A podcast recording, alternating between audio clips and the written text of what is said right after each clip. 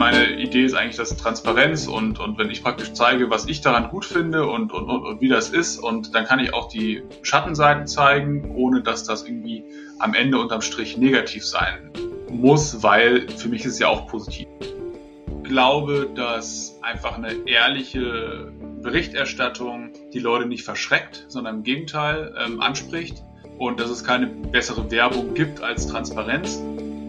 Wir sind zwar jetzt hier gerade wieder in einer, in einer spätrömischen Dekadenzphase, allerdings ist der Mensch einfach das, was uns als Menschen auszeichnet, ist, dass wir uns anpassen und egal was und egal wie, wir werden das schaffen.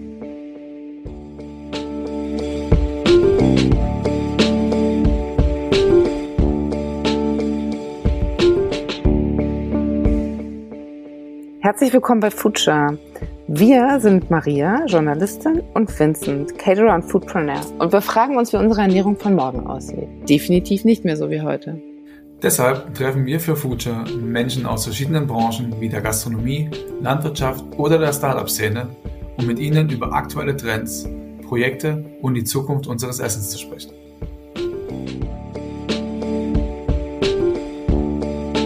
Hallo und herzlich willkommen zu einer neuen Folge Future. Heute haben wir den Ingmar Jaschok zu Besuch. Hi. Hallo? War das der Punkt, an dem ich Hallo sagen soll? Genau, das war der Punkt. Hallo Ingmar. Hallo. Moin. Und für alle Foodies, die uns zuhören, wahrscheinlich wird der ein oder die andere dich auch unter dem Namen Hofhuhn kennen, weil das ist ein recht bekannter Blog, für den hast du schon mal einen Preis gewonnen bist Landwirt, selber Podcaster und mein Lieblings, meine Lieblingszeile ist ja das Bauernhirn Inside. ja, meine Tagline.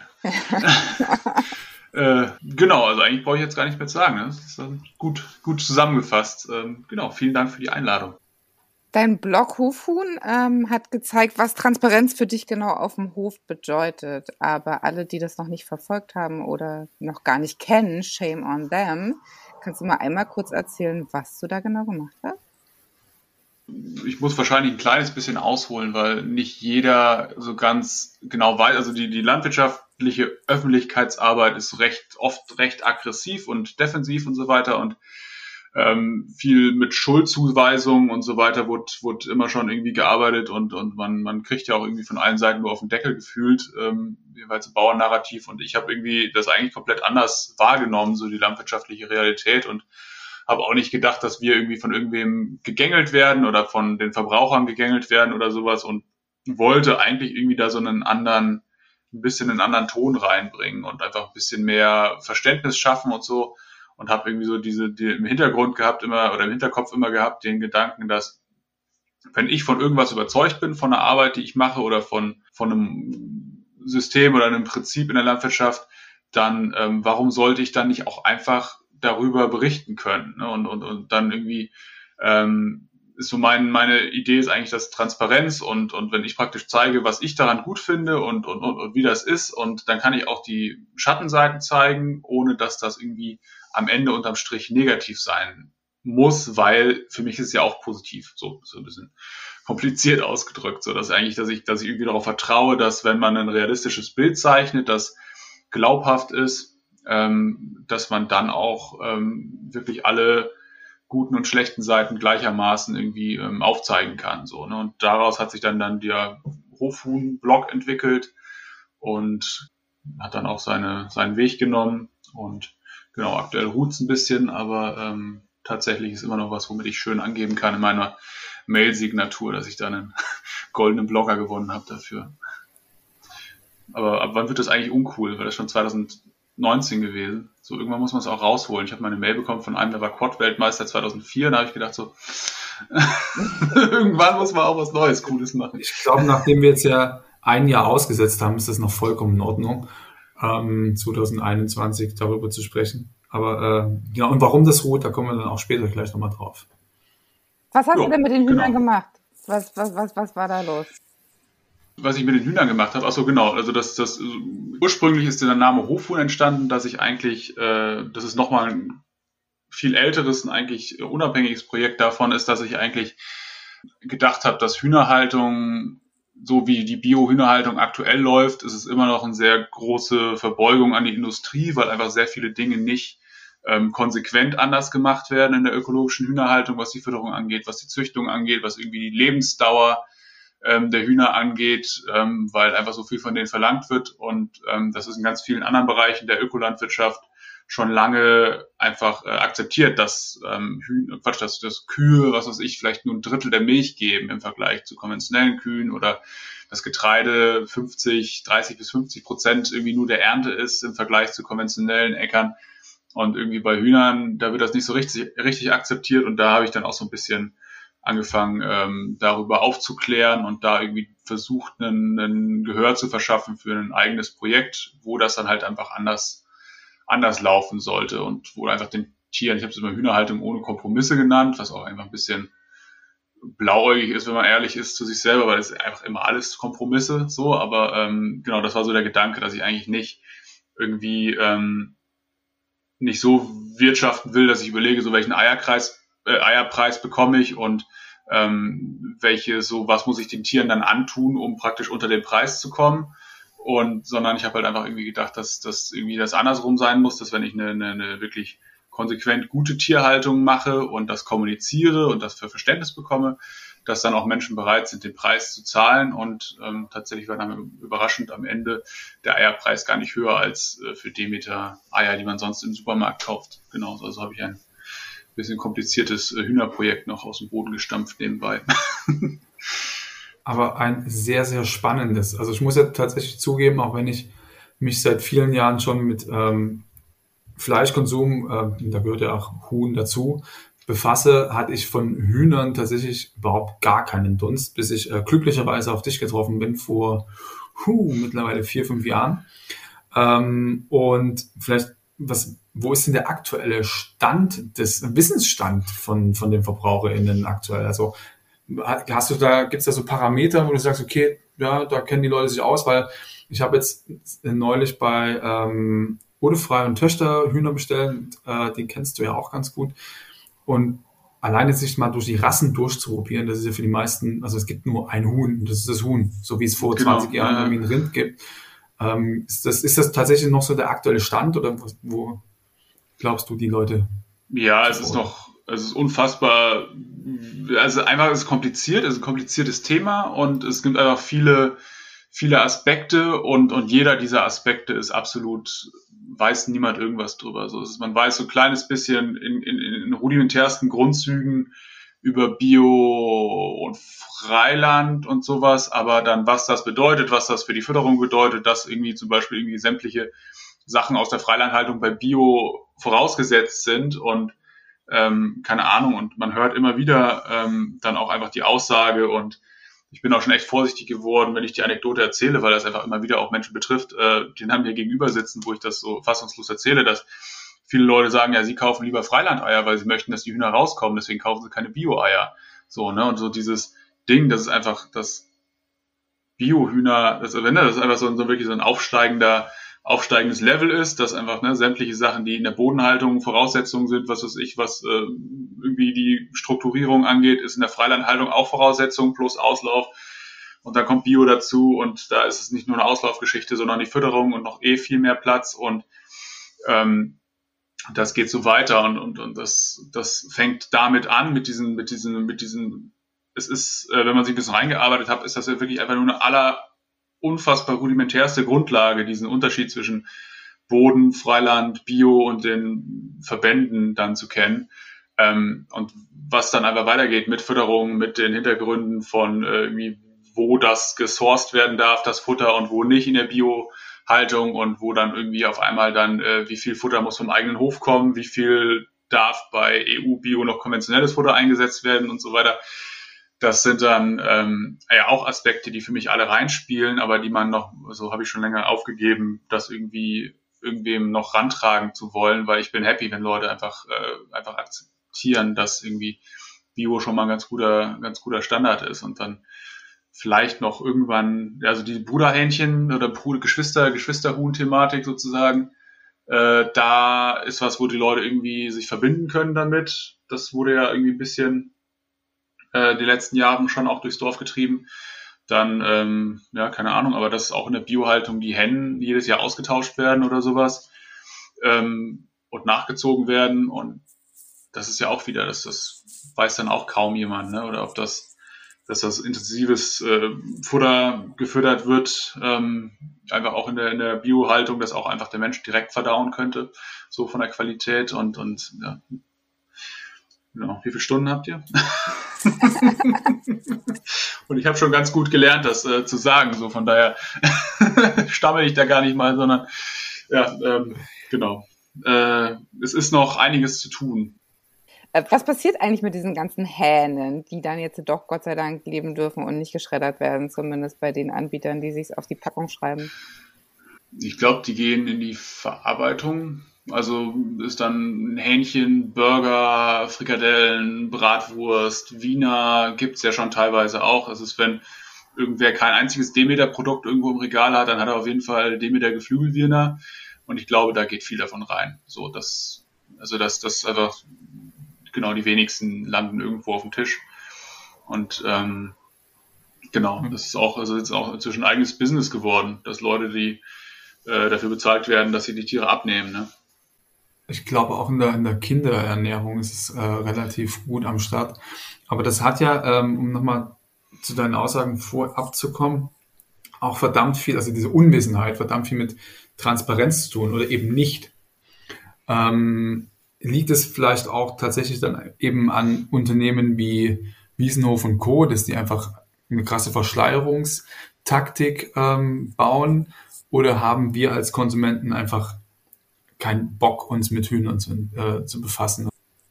Ja, ich meine, das ist ja auch irgendwie auch dein Thema, ne? Oder euers, ne? Dieses einfach, dass ich glaube, dass Menschen ungern nachdenken, so oder einfach, dass, dass wenn einfache Lösungen angeboten werden, dass die auch gerne angenommen werden. Ne? Und, und ähm, guck dir Wiesenhof-Dinger an, die haben also von der Bildsprache her sind die einfach, das ist grün, das ist ne, knackig, frisch, so äh, hell.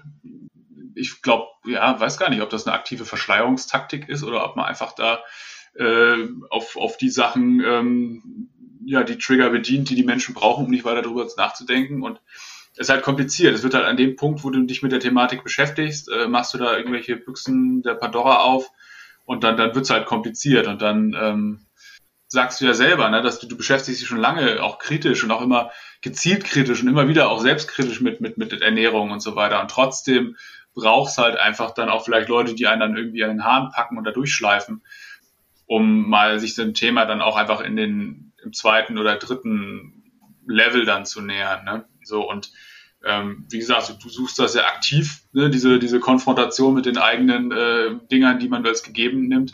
Aber die meisten Leute, die wollen ja einfach nur irgendwas essen. So, ne? Und da ist, ist ja einfach unfassbar praktisch, wenn du dich nicht irgendwie kritisch mit Hähnchenfleisch auseinandersetzt, weil dann ist es sehr günstig. Und sobald, sobald du anfängst, da irgendein äh, ein, ein, ein Niveau haben zu wollen, dann, dann geht das ja auch sofort auf den Geldbeutel. Ne? Und dann musst du auf einmal weniger essen davon und oder seltener und ach, ist alles ärgerlich. Das ist, äh, äußerst ärgerlich. Ja.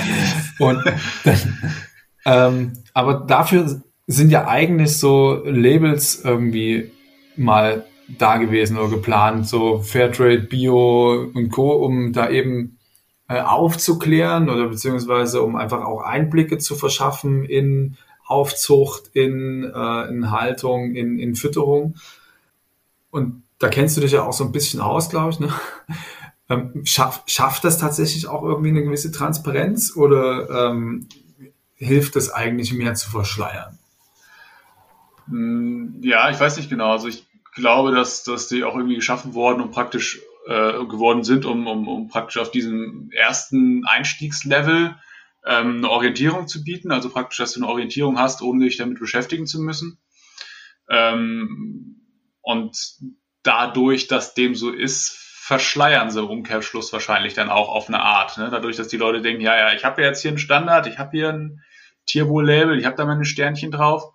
Ähm, und äh, ja, im Umkehrschluss ist das wahrscheinlich eine Verschleierung, obwohl das, glaube ich, anders beabsichtigt ist. Ich glaube, die Bio-Dinger, die kommen aus einer Zeit, wo noch nicht so transparent gewirtschaftet werden konnte, wie das heute möglich ist durchs Internet und so weiter. Und deswegen sind die auch gar nicht irgendwie, sehen sie sich gar nicht in der Pflicht, irgendwie da so besonders viel aufzuklären sondern sind halt einfach eher so Vermarktungsverbände. Und ich bin ja viel im Kontakt ähm, mit, also mit insbesondere bei Demeter. Ähm, da bin ich so für Social Media, werde ich da immer wieder zugeladen, um Bauern irgendwie dabei zu helfen, irgendwie die eigenen Kanäle aufzubauen und sowas ähm, und das zu konzipieren und so. Und da merkt man, dass da schon ein großer Wunsch herrscht, aber die sind halt überhaupt nicht darauf eingestellt oder aufgestellt, dafür aufgestellt, ähm, irgendwie da mal knackige Dinger zu liefern, sondern sobald ähm, neben dem Social Media bin ich auch bei der Kälber, Geschwister-Kälber-Geschichte auch mit, mit im Boot und, und, und unterhalte mich da viel. Sobald es dann darum geht, irgendwie so ein gesamtes ähm, äh, Produkt zu präsentieren oder ein Projekt zu präsentieren, dann muss das auch sofort einmal noch durch ein, durch ein Büro ge, gewälzt werden, die dann die Bildsprache überprüft und so weiter und das halt in die aktuelle Kampagne mit, mit äh, irgendwie einpflegt und sowas. Und da wird das halt einfach kompliziert. Ne? Und so einen dynamischen Blog oder sowas, wie man, wie man das irgendwie als Privatmensch machen kann oder so, das ähm, oder einfach mal auch, auch kritische Themen einfach mal rauszuhauen, damit man das mal ein, ein Statement hat und einfach mal dann auch diskutieren kann und sowas. Ich glaube, dass, dass dafür sind die Verbände inzwischen schon viel zu groß und viel zu träge. Ähm, und die sind halt einfach dafür da, das zu zertifizieren und eigentlich so fürs sich zu präsentieren oder sowas. Das sind eigentlich müssen das die Bauern selber machen, wenn sie denn wollen. Ne? Für mich hast, hast du gerade ein bisschen Knoten gelöst in diesem, mit diesem Vermarktungsverband. Ne? Also wenn ich, wenn ich ähm, die, die ganzen Bio-Siegel und oder generell Siegel äh, gar nicht unter dem Vorwand betrachte, die wollen für Transparenz sorgen, sondern nur eine, Vermarkt eine Plattform für eine, für eine gleiche Vermarktung bieten, ähm, löst sich da für mich gerade so ein bisschen mein, mein, mein, nicht mein Zorn auf, aber so ein bisschen der Gedanke auf, okay, äh, ihr seid für was ganz anderes angetreten in meiner Welt. Mhm, ja, das genau, das sind, eigentlich sind das äh, Certifier, wie man, wie man auf Englisch sagt. Ich habe in, in den USA das ein komplett an, hat dem ein komplett anderes äh, Standing, so, das ist eine ganz andere Rolle. Aber in, Ger in Germany, wo wir hier sind, ist halt ein Certifier. Also es ist halt einfach wirklich eine, eine, eine, eine Zertifizierer. Ne? Es hat einfach im Grunde diesen, diesen einen Mindeststandard, den ein Demeter-Betrieb einhalten muss. Der ist gewährleistet durch dieses Siegel. Und das ist die Aufgabe von Demeter, also das zu überprüfen und das zu kommunizieren. So, ne? Und ähm, da gibt's dann ja auch wieder mega, mega Spektren ne? zwischen irgendwelchen Riesenbetrieben mit Tausenden von Hühnern, Kühen, whatever, ähm, oder halt irgendwelche kleinen Hauptsiehöfe, die halt sagen, ja, das ist der höchste Standard, das will ich auch machen. Und dann merken sie auf einmal, dass sie dann, was weiß ich, dass sie mit ihren fünf Kühen irgendwie gegen einen Betrieb antreten im gleichen Verband, der halt dann mehrere hundert Kühe hat und so. Ne? So von daher, genau, und das ist nicht die Aufgabe von dem hier, da darauf hinzuweisen, so, ey, es gibt hier einen Hof mit fünf Kühen und es gibt einen Hof mit 20 Kühen, sondern es gibt, oder mit 200 Kühen, sondern die Aufgabe ist halt, äh, dafür zu sorgen, dass auch der mit 200 Kühen die gleichen Standards einhält und dass auch der mit fünf Kühen ihre Kühe nicht anbindet oder sowas oder nicht enthornt. Ne? Genau, die Frage, wer, äh, wer ist, wer ist für Transparenz zuständig, das wäre das wäre mal interessant rauszufinden. Ne? So, weil ich glaube, da gibt es niemanden. so. Naja gut, aber es gibt ja fürs Bio-Siegel oder bei Demeter mit Sicherheit auch, da gibt es ja dann immer äh, die Herren, die dann da einmal im Jahr kommen und nochmal alles überprüfen, also damit es das Zertifikat dann fürs ja. Jahr wieder gibt. Genau, und die Zertifikate, die sind auch berecht, berechtigt. So, und, und, und die werden auch eingehalten, das wird auch kontrolliert und so weiter. Also das und dahingehend herrscht ja auch Transparenz, was die, was die Mindeststandards angeht und so weiter. Und das kann jeder nachlesen, der äh, sich dafür interessiert und der bereit ist, sich dadurch die Dinger zu, zu, zu quälen. Und bei Demeter ist das, finde ich, schön aufgearbeitet. Aber ich habe das mal für einen Beitrag, wollte ich mal die äh, Siegel vergleichen und so weiter. Und es fehlen einem allein die Begr mir, mir fehlen allein die Begrifflichkeiten, um diese Dokumente überhaupt zu finden auf den Homepages ähm, wo einfach mal die Richtlinien für die Geflügelhaltung. Ähm, bei Demeter habe ich da schon tausendmal gesucht, wegen meiner eigenen Hühnerhaltung. Aber für Bioland oder Naturland oder Biokreis oder Biopark oder was weiß ich, ähm, muss man die halt auch erstmal finden. Ne? Und, und das, das meine ich mit, mit ähm, dann Transparenz, dass das mal aufgearbeitet wird. Ne? Was bedeutet das? Ähm, oder was kann das auf der einen Seite bedeuten für die Demeter-Haltung irgendwie, das, was weiß ich, dass irgendein kleiner äh, Hof. Ich habe vorhin mit einer Freundin telefoniert, die halt eigentlich auch mit Rassehühnern arbeiten will, aber das ist einfach ein mega Akt, ähm, da Tiere ranzubekommen. Ne? Und das halt du als Demeterhof auch irgendwie ist echt sehr viel einfacher hast, wenn du dann auch so halbindustriell arbeitest und halt einfach die Tiere von den großen Brütereien dir holst und da die dann nach Demeter-Richtlinien aufgezogen werden und dann dich in diesem System irgendwie bewegst. Und genau, aber klar, so dieser Mindeststandard, das sollte man auch immer bei aller Kritik sagen, der ist natürlich, der ist eingehalten und der wird kontrolliert und der, ähm, genau, so Bio, Bio ist schon Bio. ja. War das denn auch mit diesem Projekt so ein bisschen ein Zurück zu deinen Wurzeln? Weil äh, du bist ja selbst auf einem Demeterhof aufgewachsen. Habe ich gedacht, wahrscheinlich zu einer Zeit, wo ganz wenig Leute was überhaupt mit Demeter anfangen konnten, oder? Ja, auf jeden Fall. Also meine Eltern sind schon, genau, sind, sind schon lange Demeter-Bauern. Ähm, und dieses Hühnerprojekt war tatsächlich, also ich habe ich hab schon vorher beschlossen gehabt, dass ich das mache, eigentlich, dass ich wieder zurückgehe auf den Hof irgendwie. Ähm, und das, das Hühnerprojekt ist eigentlich eher so ein bisschen so zusammengekommen, so diese, die, die, die einfach der, der Schritt wieder zurück in die Landwirtschaft und dazu eigentlich so meine Leidenschaft und ich mag Hühner halt einfach gerne und, und ähm, hatte eigentlich immer den Wunsch, auch beruflich eigentlich das machen zu können, was ich, was ich hobbymäßig gerne mache. So, das ist immer so ein bisschen mein Anspruch, dass ich das irgendwie verbinden kann oder mein Wunsch, dass ich einfach im Alltag die Sachen mache, die ich gerne mache.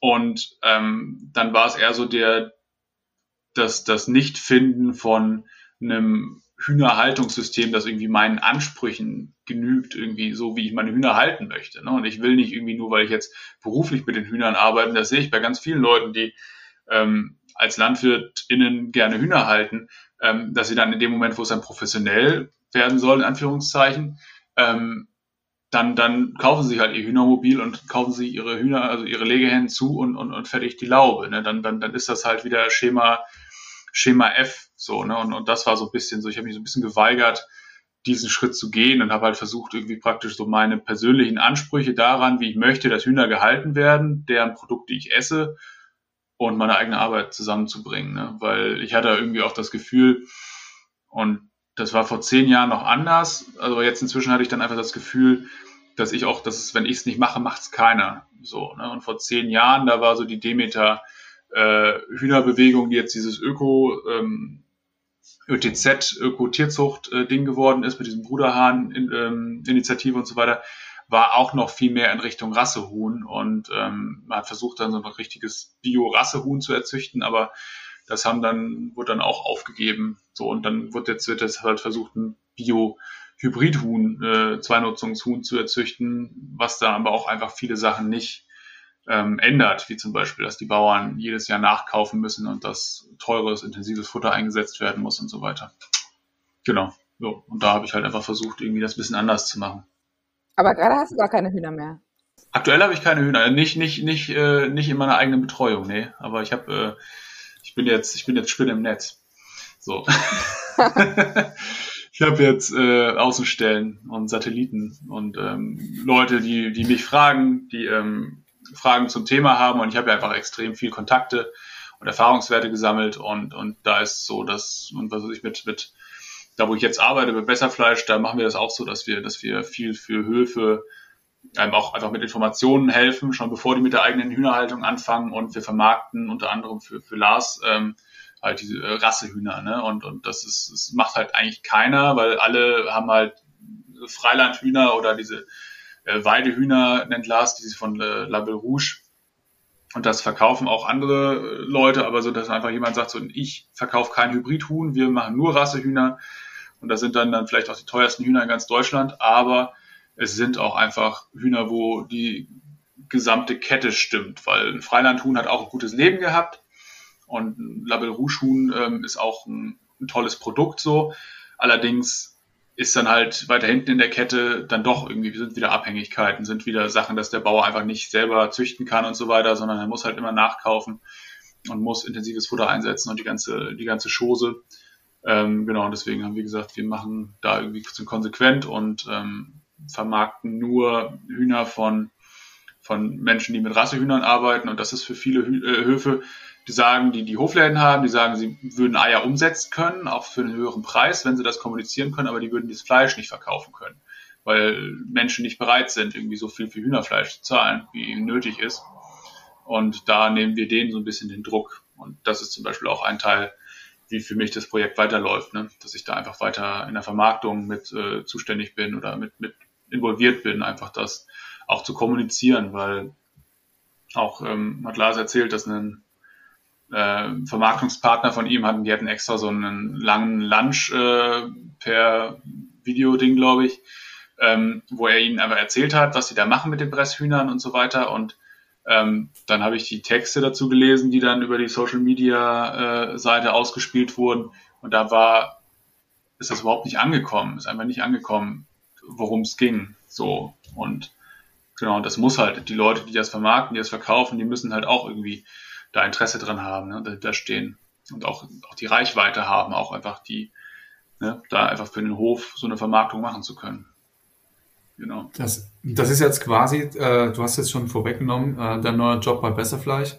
Also deine Expertise aus den letzten Jahren, also nicht nur in der Zucht, sondern auch in der Kommunikation äh, via Social Media etc., ähm, das sorgst du ja quasi aktuell bei Besserfleisch so ein bisschen für erlebbare Transparenz, wenn man das so sagen kann, oder?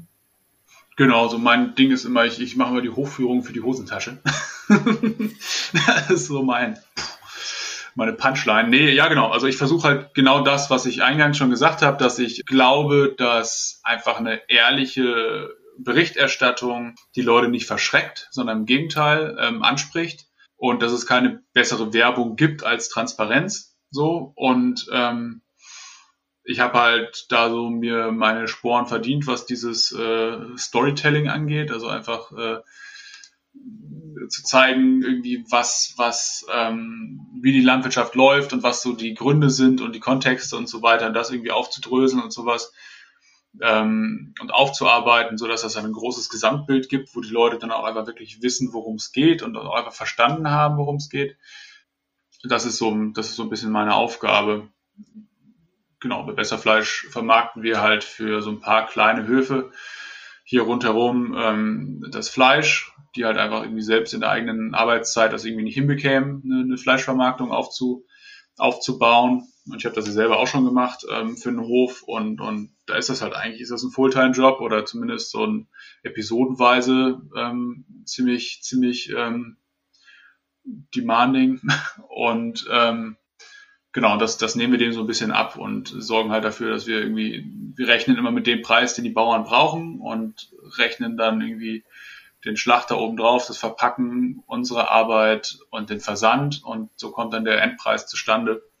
Und ähm, genau, meine Aufgabe ist dann halt im Grunde das, das zu kommunizieren, ne, dass das dann ankommt und sich trotzdem verkauft. Ne? Was kostet und, denn genau. ein Huhn bei euch zum Beispiel? Ein besseres Huhn? Also wir haben drei, vier und fünf Hühner und das drei Hühner Paket kostet 112 Euro. Das heißt, du bist dann bei, was ich 35 Euro ungefähr pro Huhn, 37. Äh, das vier Hühner Paket kostet glaube 142 und das fünf Hühner Paket, das habe ich gerade nicht im Kopf so. Ne? Also ist schon bei zwischen 30 und 40 Euro bist du da pro Huhn. Aber, Aber mega lecker Huhn mega lecker Huhn. Eben, das ist halt, ja. ja. Das muss man, muss man schon, also vor allen Dingen ist halt tatsächlich, ähm, war auch für mich krass, dass man einfach auch innerhalb oder auch, äh, zwischen den Rassen Unterschiede schmeckt. Ja. Ähm, aber versteht ihr euch als bei Besserfleisch jetzt eher als Plattform oder einfach so als, als Partner für, für die Landwirtinnen? Ja also ich, ich, ich versuche das immer so als Adapter zu sehen. Wir sind eigentlich das, was praktisch, weil irgendwie der, der Wunsch, den der Verbraucher an sein Produkt hat und an das, was erzählt wird und wie das ankommt, der äh, passt nicht unbedingt immer mit dem zusammen, was, was ein landwirtschaftlicher Betrieb liefern kann, irgendwie an äh, Aufklärungen, auch an Veredelungen und so weiter. Und äh, wir gucken halt einfach immer dann uns die Höfe an und sehen zu, wie wir die ähm, wie wir hinbekommen, dass, dass das dann einfach ein Produkt ist, was gerne gekauft wird ne, und was dann auch einfach dann so wertig auch am Ende beim, beim, beim, beim Kunden ankommt, wie es, wie es nötig ist, um den Preis zu rechtfertigen. Ne. Deswegen, wir arbeiten viel mit, einfach extrem viel beim, beim Rindfleisch mit, mit, mit, mit langer Trockenreifung und mit den amerikanischen Cuts und mit ähm, einfach, wir, wir verschicken extrem schnell. Bei Lars ist es ja auch, ähm, dass wir einfach mit dem ganzen Huhn arbeiten. Ähm, genau, also ich sehe das immer so als Adapter. Einfach das, weil es fehlt eigentlich nicht viel. So, ne? Und war ja auch vorher war es einfach, war, war ich das bei uns am Hof als, als Kommunikator, der einfach dann das irgendwie so, ja, einfach adaptiert hat, ne? so, so leicht verändert hat, dass einfach die Menschen verstanden haben, worum es geht, ne? weil wenn ein Bauer irgendwie ähm, mit einem anderen Bauern spricht, dann versteht man sich so und meine, glaube meine, meine, mein, mein Talent ist im Grunde so ein bisschen einfach wirklich diese, diese Welten zu verbinden, so. Das, äh, genau, das ist meine Aufgabe. Du hast ja sogar, glaube ich, auf deinem Insta-Account dann gezeigt, wie man so einen Huhn zerlegt, richtig? Also auf jeden Fall habe ich es irgendwo gefunden gehabt. Das finde ich auch ganz nett als Service. genau, das, aber das gehört halt auch dazu, ne? Weil ja. wir haben halt, äh, ähm, wir verkaufen halt nur ganze Hühner und das für 35 Euro oder ein bisschen weniger oder ein bisschen mehr. Ähm, dann müssen wir den Menschen auch das mit an die Hand geben. Ne? Was, du kannst halt kein Hähnchenrezept für ein Tier, das irgendwie mit zweieinhalb Kilo einwiegt, irgendwie anwenden auf ein Tier, das 1,5 Kilo wiegt. So, ne? Und so, und da muss man dann natürlich das mitliefern. Ne? Und, und ich koche gerne und äh, habe ja auch ganz gute Kontakte zu Köchen und so weiter. Und deswegen ähm, ist das dann halt auch immer irgendwie, dass man, dass man da dann versucht, einfach das da mitzuhelfen. Ähm, ähm, dass, dass, dass sich das dann auch wirklich verkauft und dass, dass die Leute auch damit umkönnen und dass die nicht am Ende ja. irgendwie einen Gummiadler irgendwie aus dem Backofen holen, sondern halt wirklich ein, ein Huhn, das dann auch diesen, diese, diesen Preis an Konzentration in Geschmack und, und, und, und Qualität dann auch wieder rechtfertigt, ne? weil es ist ja dann doch auch einfach wie ein Wein, für den du 35 Euro zahlst, da hast du auch mit Recht diese 35 Euro bezahlt und das ist nicht das gleiche Produkt, was du für 3,99 kaufst und man muss die Menschen aber auch ranführen, weil jemand, der irgendwie immer nur für 3,99 einen Wein gekauft hat und sich für 35 Euro einen Wein kauft, der wird auch enttäuscht sein. Und der sagt so, boah, das kannst du nicht trinken. So, ne? Oder ist kein Unterschied, so, ne? Aber und aktuell arbeitet ihr hauptsächlich mit, mit äh, Verbrauchern zusammen, also mit äh, einfach so dem normalen Konsumenten und Gastronomie und sowas äh, noch weniger oder wie schaut es da aus? Also wir vermitteln ab und zu Gastronomen so, aber ähm, aus meiner Erfahrung weiß ich, dass Gastronomen sehr anspruchsvoll sind, einfach auch in der Kommunikation und äh, deswegen solange uns Endverbraucher einfach wirklich den, den auch den Preis zahlen, den wir brauchen und das Ding ist halt die Marge, äh, unsere Marge ist halt auch einfach extrem schmal, so dass man jetzt da auch kaum einen Wiederverkäuferrabatt sozusagen machen könnte. Deswegen ist es so, dass wenn jemand kommt und sagt so, ey, hier der Bauer ist total cool, ähm, wir wollen auch irgendwie mit dem zusammenarbeiten, dann vermitteln wir da einfach den Kontakt und, und, und sagen, wir sind froh, wenn der, wenn unsere Landwirte einfach auch nicht nur auf uns angewiesen sind, weil wir wollen halt auch nicht in der Situation sein.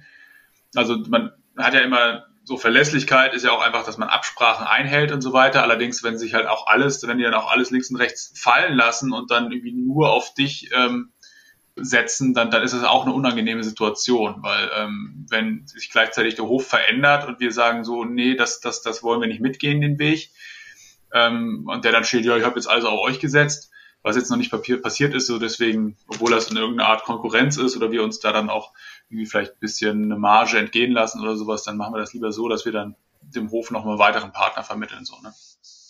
Genau, und da auch zum Beispiel die Kommunikation dann mit, mitgestalten, ne? dass einfach das ist ja auch immer, kennst du wahrscheinlich auch einfach, dass, dass man muss auch ähm, Bauern und äh, Köche verkuppeln, so, ne? Und so ganz einfach und von selbst funktioniert das nicht reibungslos, nur weil es beide wollen, so, ne? Ja, ganz wichtiger Punkt, also wie du schon sagst, also ich kenne das tatsächlich auch selber und vor allem auch in meinem näheren Bekanntenkreis. Äh, man tut sich da tatsächlich noch echt schwer als Gastronom in die äh, direkte Kommunikation mit den LandwirtInnen äh, zu gehen. Und aber genau, aber glücklicherweise gibt es ja so Leute wie dich, äh, die einem das vereinfachen.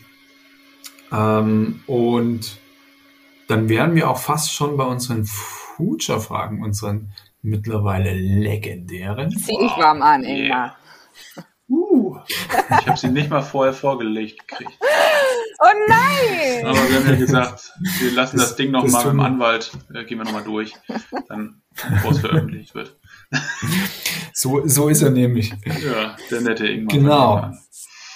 Genau. Jeder sollte ein Ingmar haben. Bäuerchen mit dem Blog, genau. da kommt der Anwalt. Was hast du als letztes gegessen? Äh, Gummibärchen. Okay, ich stelle die Frage einfach nochmal. Nein, wir sind ja hier ähm, voll Real Talk und so. Ja, tatsächlich. Ich, wir sind gerade, wir haben gerade meine Mittagessenzeit und ich wollte, wollte äh, on fleek sein und habe deswegen gedacht, so ein bisschen Zucker. Und deswegen war ich ganz froh, dass du zu spät gekommen bist. Hier in Norddeutschland gibt's immer so Naschi-Tüten an der Tankstelle für 60 Cent. Das sind eine ganz gute. ja. So. Okay, ähm, dann, dann äh, ho hoffe ich, dass die folgende Frage sich nicht an den Naschi-Tüten äh, lang gehangelt. Oder die Antwort darauf. Nenne ein Lebensmittel für die Zukunft. Ein Lebensmittel für die Zukunft. Ähm, ja, wahrscheinlich Leguminosen, ne?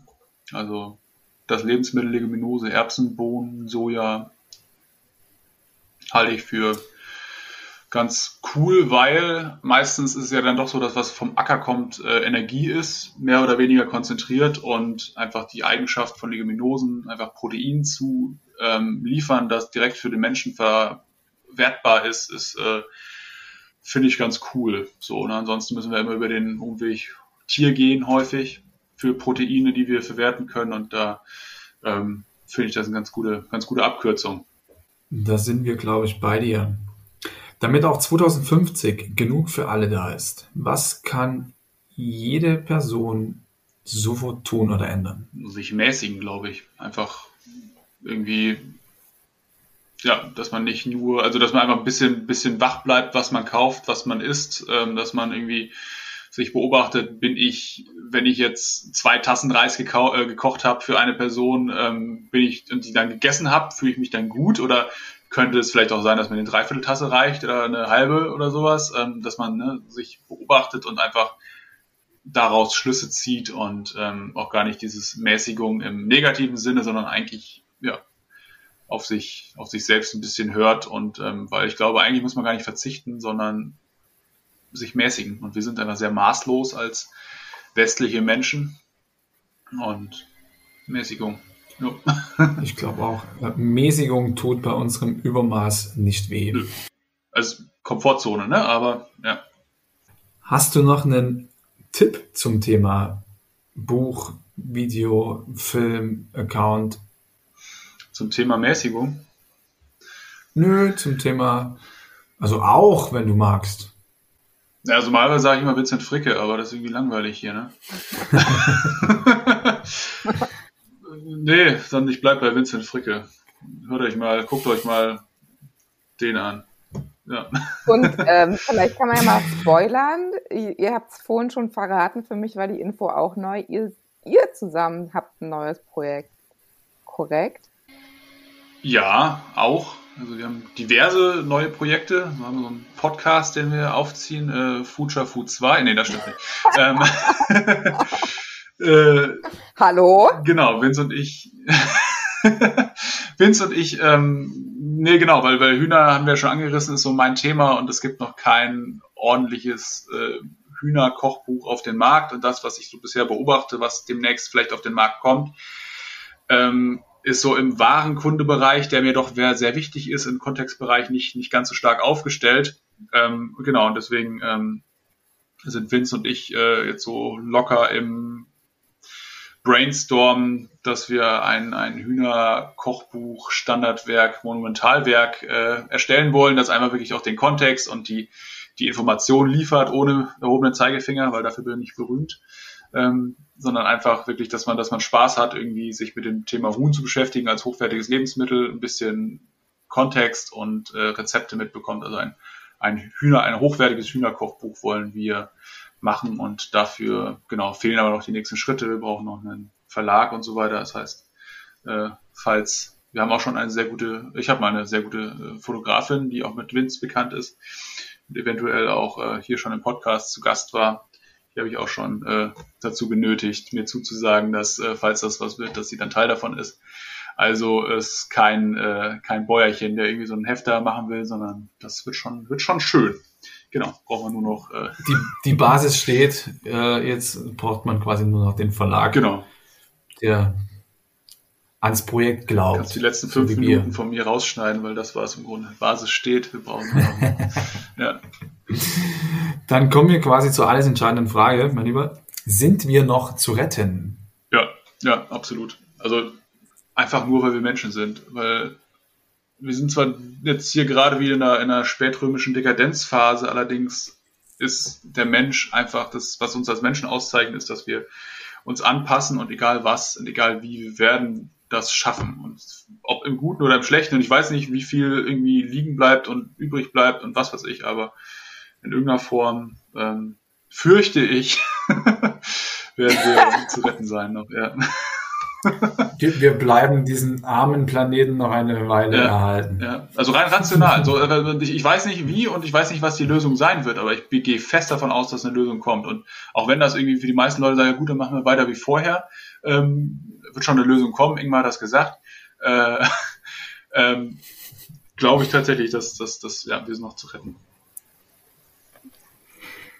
Ja, das sind noch warme Worte an so einem verschneiten Tag hier in München. Ja, hier scheint voll die Sonne. Ja. Die ganzen Haselallergisten, die haben schon ihre Allergien und so weiter. Äh, ja. Ach, schade. Ingmar, wir sagen recht herzlich Danke für deine Zeit, für deine Insights ähm, und ja, dass du hier warst oder bei dir warst und wir hier im digitalen Raum. Vielen, vielen Dank. Ja, vielen Dank. Ja, vielen Dank für die Einladung. Und an alle anderen äh, einfach mal reinschauen bei Ingmar und bis bald. Ja, bis bald. Tschüss. Ciao. So, das war's mal wieder mit einer Folge Future. Schön, dass du dabei warst.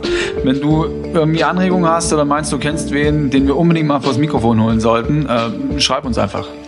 Und hinterlass uns natürlich super gerne eine Bewertung, vertag uns, schenk uns Sterne und drück den Abo-Button. Vielen Dank fürs Zuhören. Bis zum nächsten Mal. Bis die Tage.